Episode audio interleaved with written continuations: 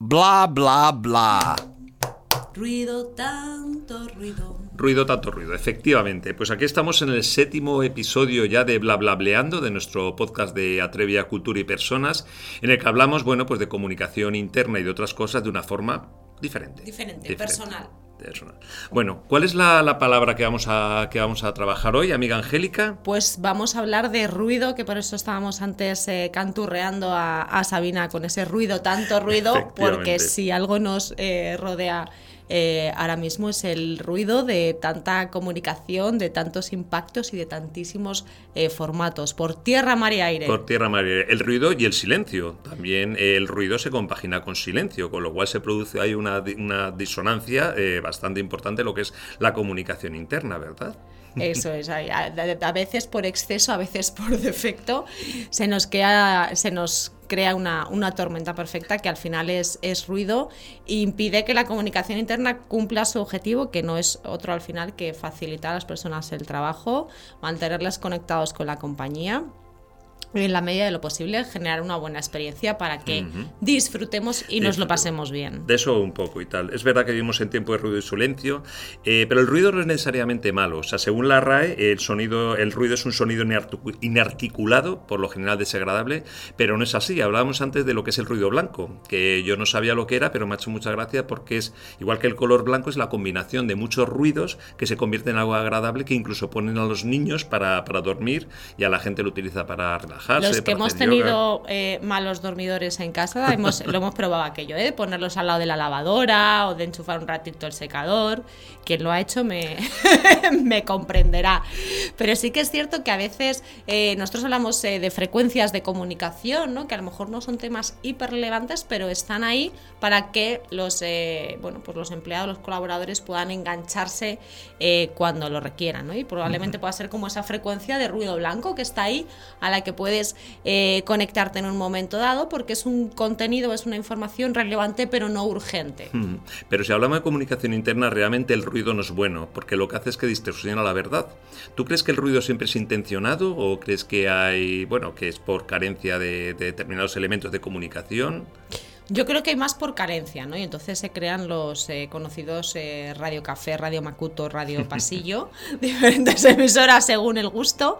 Y, y a veces, bueno, pues esto es lo que hablábamos de hace poco también, ¿no? Estas narrativas alternativas que generan esa posverdad, bueno, pues eso al final genera un ruido también alrededor de, de cuestiones que interesan a las personas, ¿no? Y a veces no hay información eh, puntual o información concreta sobre ellos, sino solo ruido porque no se conoce que hay necesidad de esa información. Demasiado ruido. Eso es. Sí, yo siempre me pregunto, igual que quién inventa los chistes, quién inventa los chismes. O sea, eh, yo- además yo también tengo la teoría de que hay gente que está deseando que caiga una bomba nuclear para justificar su cabreo y su enojo. Son de estos talibanes o estos seres competentes tóxicos que son generadores de ruido.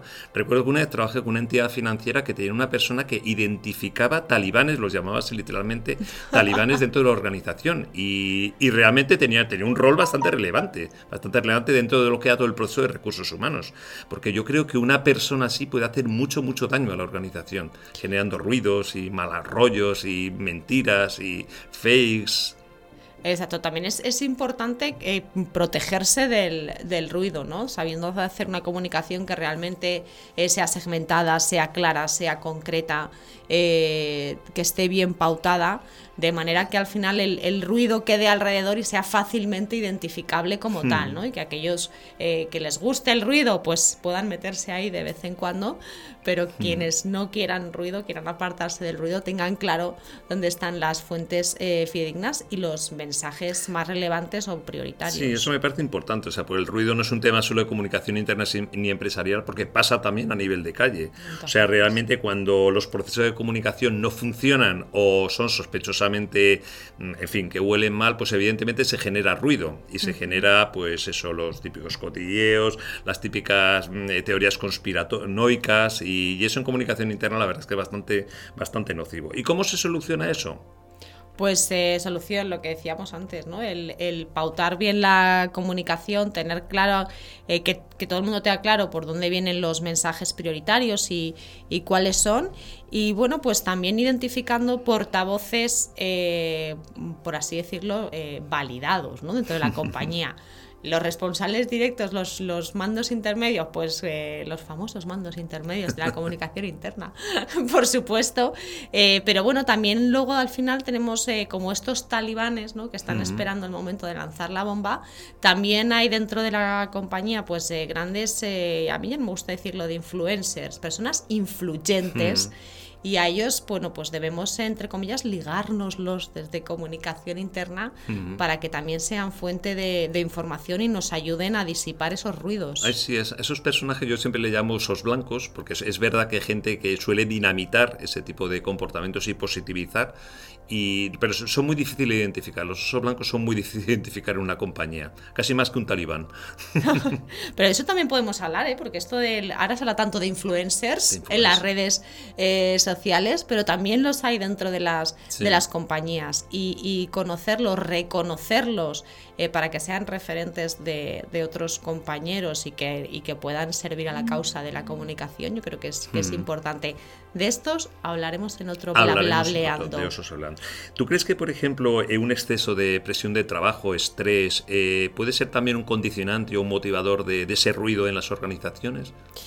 Sí, al final cuando estamos metidos dentro del barullo, ¿no? Yo creo que a todos nos, nos pasa, los mensajes eh, no se dan a tiempo, se dan eh, con el tono que no corresponde, con lo cual al final eh, generamos ahí un ruido interesante. Me refiero cuando tú, o sea, todos tenemos un momento de estrés, tenemos un momento de cabreo, no nos sentimos reconocidos, estamos perdiendo nuestra vida, nuestra juventud, y realmente es cuando estamos cabreados y entonces todo nos sienta mal y fíjate, nos ponen desayuno pero la leche está fría y todo es negativo. Ah, bueno, claro, esto, el, el, clima que haya siempre, siempre tiene que ver en la comunicación. Te puedes eh, currar un mensaje espectacular, eh, con un formato maravilloso, con un concepto creativo de la pera que, te encanta, divertidísimo, y como caiga en un clima de enfado o, de, o de desánimo, da igual la leche va a estar siempre fría. Sí, efectivamente. El ejemplo es buenísimo. Hay un tema en comunicación interna, yo creo que es interesante, y son las empresas que son muchas, que por ejemplo están en el sector industrial y tienen lo que yo siempre llamo los califatos.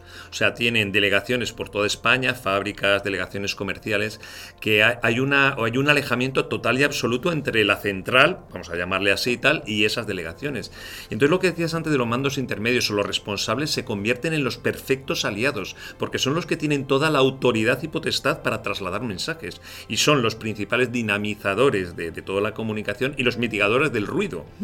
eso, yo creo que nos hemos encontrado muchas veces con ese sector y con ese, con ese problema. A mí, muchas veces en comunicación decimos los que los que estos eh, bueno pues los mandos intermedios o estos embajadores a veces que eh, tenemos de comunicación interna son como antenas emisoras y yo digo y también neutralizadoras, ¿no? Porque eh, teniendo la información y las herramientas adecuadas no solo nos ayudan a hacer llegar mensajes, sino también a neutralizar esos ruidos que, rodean muchas veces o que surgen en, momentos de clima de, enfado. Con lo esos ruidos que haces cada vez que das un golpecito en la mesa, pues esos ruidos también. También, pues, por ejemplo. Es, importante, importante que no los Eso también es ruido.